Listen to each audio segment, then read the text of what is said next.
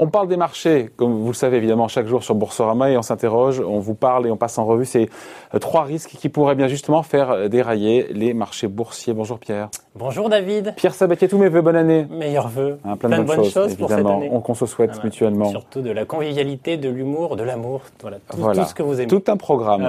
Euh, économiste toujours, président du cabinet PrimeView toujours aussi. On met de côté évidemment le risque sanitaire, bien sûr. Évidemment. On, le met de côté parce que ça, on l'a évoqué mille fois, même s'il est évidemment, ça sera aussi l'alpha et l'oméga. Mais il y a d'autres risques qui pourraient un peu euh, euh, changer un petit peu l'humeur ou la trajectoire des marchés euh, qui ont anticipé quand même beaucoup de bonnes nouvelles. Il y a cette idée que les faillites pourraient s'accélérer. On ne les voit pas aujourd'hui. Non, évidemment. On ne les voit pas parce qu'il y a une bulle de soutien et d'aide et c'est tant mieux. Mmh. Mais selon vous, malgré tout, on pourrait avoir ce risque-là? Pourtant, quand on écoute Bruno Le Maire, il nous dit mais on aidera les entreprises le temps que ça prendra et jusqu'à la fin de la crise. Hein. Non, mais le temps que ça prendra, c'est une question d'ampleur. C'est une question d'ampleur. Aujourd'hui, il n'y a pas de faillite parce qu'en fait, on a administré l'économie. C'est-à-dire qu'on a interdit les faillites. Oui, et eh ben, ça va continuer. Et ça va continuer, mais ça, monsieur, ça coûte tout cela. Ça coûte. Et donc, c'est bien parce que ça, permet, ça permettra aussi de poser les jalons en fait, du, du, du, du coup d'après, du risque d'après. Donc, ça coûte. Et donc, la question fondamentale, c'est jusqu'à quand, en fait, on pourra dépenser autant? Parce que je crois que les gens ont quand même oublié les ordres de grandeur qui étaient face à nous. C'est-à-dire que si on vit une, récession absolument majeure, euh, dont on n'a pas encore véritablement le moment de, sortie de crise, et en plus, on ne sait pas comment ça sera après la crise, en termes de comportement. Et c'est là où je vais revenir sur la notion des, risques de faillite. Au-delà des faillites générales liées à une récession globale, euh, le vrai risque pour l'entreprise de demain, c'est, hum, elle, est, elle est vraiment précise, elle est sélective. Vous avez des acteurs qui vont se retrouver avec des modèles économiques qui sont issus du passé et qui, la question qui se pose, c'est est-ce qu'ils vont retrouver, lorsque la crise sanitaire sera véritablement passée, avec une capacité à générer suffisamment d'activités, de chiffre d'affaires pour faire face structurellement aux leurs charges historiques qui, elles, n'ont pas changé. Une fois qu'on aura passé tout. Au-delà de l'endettement. Donc là, la question, c'est pas un sujet de l'État va-t-il rester là. Il le fera aussi longtemps qu'il le pourra. Et on en viendra sur le second risque. Et aujourd'hui, il le peut. Et donc, il va continuer. Le vrai sujet, c'est prenez un exemple tout simple.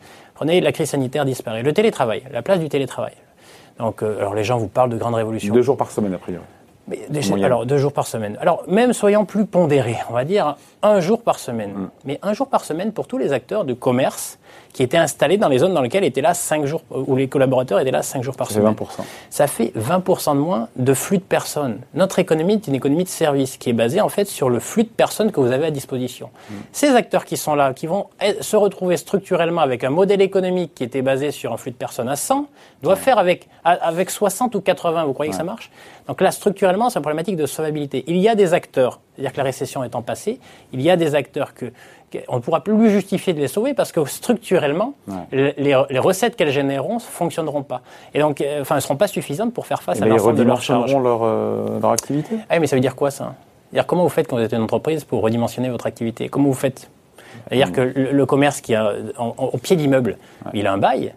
Donc, c'est-à-dire qu'il faut qu'il fasse quoi? Qu'il renégocie son bail.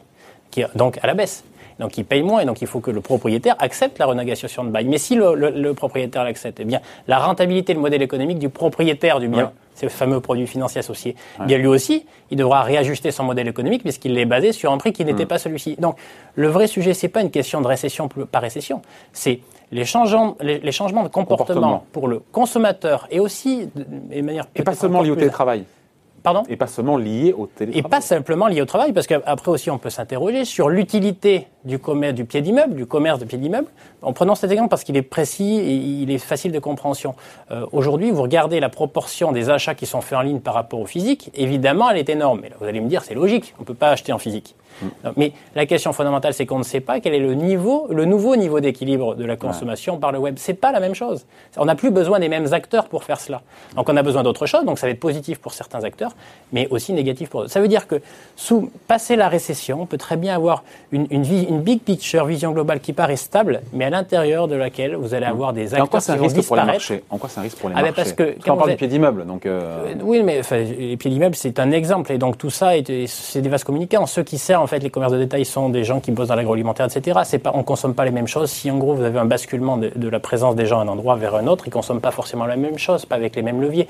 Vous comprenez? Donc c'est toute la chaîne en fait qui est remise en question. Donc la, vraie question de fond. Alors qu'est-ce que ça change pour les marchés? Tout simplement. Peut-être pour les banques aussi, pour les banques. Et pour les financeurs. Donc, un, les risques associés en fait à la remontée aux, faillites, puisque, en gros, le marché financier, c'est celui qui a déjà acheté les modèles économiques passés. Donc, quand vous avez vaste communicant et vous avez certains acteurs qui tombent, certains les portent, ces acteurs.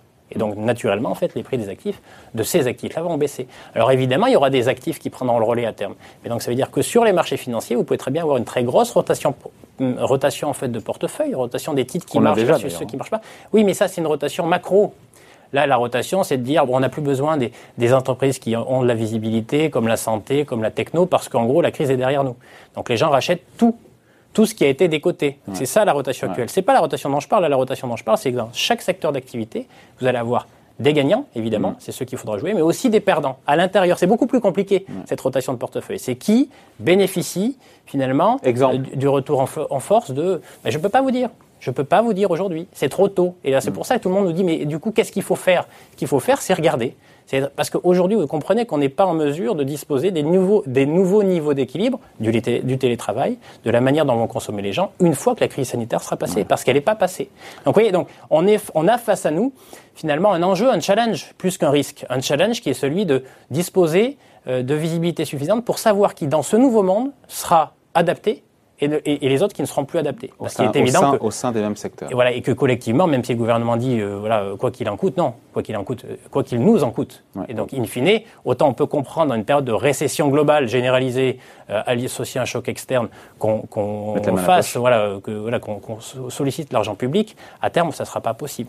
Bon, deuxième crainte, sur, pour le coup, et c'est lié aussi sur la pérennité du soutien des banques centrales, notamment de la BCE, mm-hmm. en raison pourquoi? Alors, il y a une raison conjoncturelle qui pourrait, qui viendrait des élections allemandes, qui pourrait. Alors deux choses. Les élections allemandes. Non, il y a une raison plutôt structurelle que conjoncturelle. Les Allemands en 2020 ont accepté que mm. euh, l'Europe soit solidaire parce qu'ils en ont eu aussi un peu besoin pour la première fois depuis une mm. dizaine d'années, puisqu'ils ont fait du déficit public comme les autres pour soutenir leur économie. En fait, qu'est-ce qui va se passer en 2021 Donc, euh, dans le meilleur des cas, et c'est ce qu'il faut souhaiter, la croissance va un peu revenir. Mm. Donc, on va avoir. Et donc, qu'est-ce qui va se passer? Très naturellement, les déficits publics allemands va se résorber beaucoup plus en fait que parce qu'on est face à une économie résiliente que euh, les, autres pays européens comme la France, l'Italie et l'Espagne. Donc vous avez un déficit public qui est moins important en Allemagne et en face de quoi vous avez des agents privés, des entreprises en Allemagne qui sont très excédentaires encore aujourd'hui. Encore aujourd'hui. Donc il se passe quoi? Il se passe qu'en Allemagne, vous avez des ménages qui ont de l'épargne, ils investissent peu. Donc il y a des excès d'épargne à disposition. Donc en gros, cet excès d'épargne, il peut servir à financer en fait les activités allemandes. Vous avez un État qui aura assez peu besoin de déficit public mm. l'année prochaine. En tout cas, beaucoup moins que ses voisins. Et enfin, vous avez des entreprises qui sont aussi très excédentaires en termes de balance courante. Vous Ce petit monde va nous dire, bah, euh, fait, que, gentil. fait que l'Allemagne, l'année prochaine, n'aura pas besoin politique de, de, soutien de création monétaire pour fonctionner elle-même. Mm. Alors, qu'en face, vous, allez, vous êtes face à des pays comme l'Italie, l'Espagne et la France, et la France, qui ont des déficits publics qui resteront très importants, donc c'est quasi acquis, des déficits courants, c'est-à-dire que les entreprises, donc le public est déficitaire, mais les entreprises aussi le sont, c'est-à-dire qu'on exporte beaucoup moins qu'on importe, donc un déficit des balances courantes très importante, et finalement euh, une génération d'épargne qui n'est pas forcément beaucoup plus importante que, que les investissements à faire, ce qui fait que nous, nous aurons besoin en fait, à l'intérieur en fait, de, d'une politique monétaire en soutien pour financer les déficits généraux que nous générons, alors que les Allemands l'auront pas. Pourquoi ça peut poser un souci? Vous allez me dire, mais bon, c'est pas grave, c'est, enfin, la France, c'est aussi les clients des Allemands, donc ils... Oui, mais sauf que derrière, et c'est là où il faut bien prendre en considération la notion d'élection, c'est-à-dire qu'il va y avoir des élections. Et donc les élections, il faut, plaire, il faut plaire en fait aussi à vos concitoyens. Il hein. faut mm. qu'ils vous soyez suffisamment séduisants pour qu'ils votent pour vous. Or, qu'est-ce qui se passe? Il se passe que si on continue une politique de création monétaire exotique telle qu'on l'envisage, oui, bien sûr. Bah, écoutez, je, vois qu'on sort des fêtes, donc vous croyez encore au Père Noël, très bien. Dans les traités, en tout cas. Voilà. Bon, euh, dans les traités, mais même si on ne peut pas avoir une politique monétaire inadaptée longtemps en fait aux fondamentaux, et donc les fondamentaux étant liés aux politiques, l'un va grosso modo avec l'autre sur longue période, c'est obligatoire. Mm. Euh, mais tout ça pour vous dire que dans le cadre de l'élection, c'est quoi le problème quand vous avez une politique monétaire, vous imprimez comme des malades, mm. alors que votre économie, vous, n'en a pas besoin? Eh bien, l'épargnant, c'est l'Allemand qui vieillit, mm. lui, il a un patrimoine. Et donc, la réalité, c'est que la création monétaire actuelle, eh bien, vous allez avoir des discours qui vont émerger en disant, vous voyez, nous, on n'en a pas besoin, on continue de le faire. Ça veut dire quoi? Ça veut dire qu'on est en train de faire prendre un risque sur le patrimoine des Allemands, de dévaluation de ce patrimoine parce que les politiques monétaires étaient trop exotiques. Donc ça pourrait tanguer en Europe. Et donc, alors c'est pas du tout le scénario actuel. Hein. C'est mm. d'ailleurs pas notre scénario central. Mais il faut avoir en tête que 2020 était facile. Excusez-moi, mais en termes de gestion politique, tout le monde, voilà, tout le monde a pris le percute, tout le monde était chaos. Donc tout le monde est solidaire. À partir du moment où vous allez avoir des divergences de perspectives économiques et de besoins, eh bien, à nouveau, en fait, il peut, on peut mm. s'interroger sur la capacité de la Banque centrale européenne à faire, euh, à, afficher, je dirais, euh, une position aussi en mm. soutien des marchés et des États. Et ça, nous, mm. nous en avons encore besoin. Donc là, pour le coup, c'est. Ouais, enfin, l'Allemagne subit aussi une, une, nouvelle vague de contamination qui est plus, pour le coup, plus violente que la France. Absolument. Et qui pourrait aussi faire changer un petit peu les mentalités les, et adoucir les mentalités aussi. Hein. Peut-être, mais n'oublions pas quand même que le portefeuille, ça compte. Et ça compte aussi beaucoup. Euh, donc, où les perspectives qu'on a sur l'évolution de son épargne et son patrimoine, c'est lent à changer, hein, ces perceptions-là. Dernier risque, un éventuel retour en force, selon vous, des tensions commerciales entre la Chine et les États-Unis. Mais je me dis, attendez, mais après Trump, euh, on, on, fera que mieux. On se dit que Joe Biden euh, sera peut-être moins belliqueux, en tout cas sur la forme, hein, que oui, Donald évidemment. Trump. Mais justement, la question, c'est qu'aujourd'hui, les investisseurs se disent qu'on peut faire que mieux sur Trump. Donc, bah d'une certaine manière, on a un déjà la crise sanitaire nous a fait oublier en fait ce sujet, et les gens, ont, enfin, ou les investisseurs ont, ont je dirais, euh, considéré comme acquis le fait que Biden, ça serait plus souple finalement que Trump. Mais aujourd'hui, la réalité du déficit courant américain, c'est qu'en plus, avec la crise sanitaire, il s'est recreusé de manière extrêmement violente. C'est-à-dire que la thématique de la thématique de la, de, de, du bon équilibre en fait des échanges au niveau international, elle n'est pas moins forte qu'au début d'année 2020. Elle est plus forte qu'en en, début d'année 2021. Ce qui veut dire que, politiquement parlant, si on peut être assuré que Biden, ce ne sera pas exactement la même politique de communication au niveau international en termes diplomatiques, mais pour le coup, soyez sûr d'une chose, c'est que l'intelligence américaine, elle continue de crier sur les déséquilibres commerciaux au niveau international et sur la nécessité de les remettre en question. Et ce qu'on dit, c'est un risque, pas un risque sur l'économie mondiale, c'est plutôt un risque financier euh, où les investisseurs ont peut-être été un peu vite en besogne mm. pour considérer qu'avec, je dirais, la disparition de la crise sanitaire et le retour de la croissance, eh bien, en oubliant le fait que au départ, il y avait déjà des mots et que ces mm. mots-là, ils sont encore un petit peu exacerbés. Donc ces trois risques-là, leur euh, probabilité d'occurrence est faible, mais à prendre en compte quand même. C'est pas le scénario central pour ces trois-là, mais c'est probablement pas, en tout cas, une thématique qui va être jouée au premier semestre. Mais le temps passant en 2021, euh, avec bonheur, espérons-le, euh, donc euh, les stratégies de vaccination qui nous orientent progressivement vers l'immunité collective qu'on pourrait espérer, espérons-le, en fait, atteindre d'ici l'été ou au troisième trimestre, dans le cours du troisième trimestre, nous permettront, en tout cas, vont faire probablement réémerger ces, ces questions. Donc ce sont des questions et auxquelles aujourd'hui les investisseurs ont répondu en disant en nous les oubliant. Mais à juste titre, ce sont des sujets de moyen terme, pas de court terme, mais qui pourraient euh, commencer à avoir des effets dès 2021, puisque vous savez que le concept même des marchés financiers, c'est d'anticiper. C'est qu'ils anticipent et on sait bien qu'il y a toujours 9 à 12 mois d'avance en fait sur le comportement des investisseurs sur les fondamentaux. Voilà, et on aura peut-être eu un temps d'avance, en tout cas on en aura parlé. Merci. Explication signée donc Pierre Sabatier, économiste et président du cabinet Premium. Merci. Merci David. Salut, bye.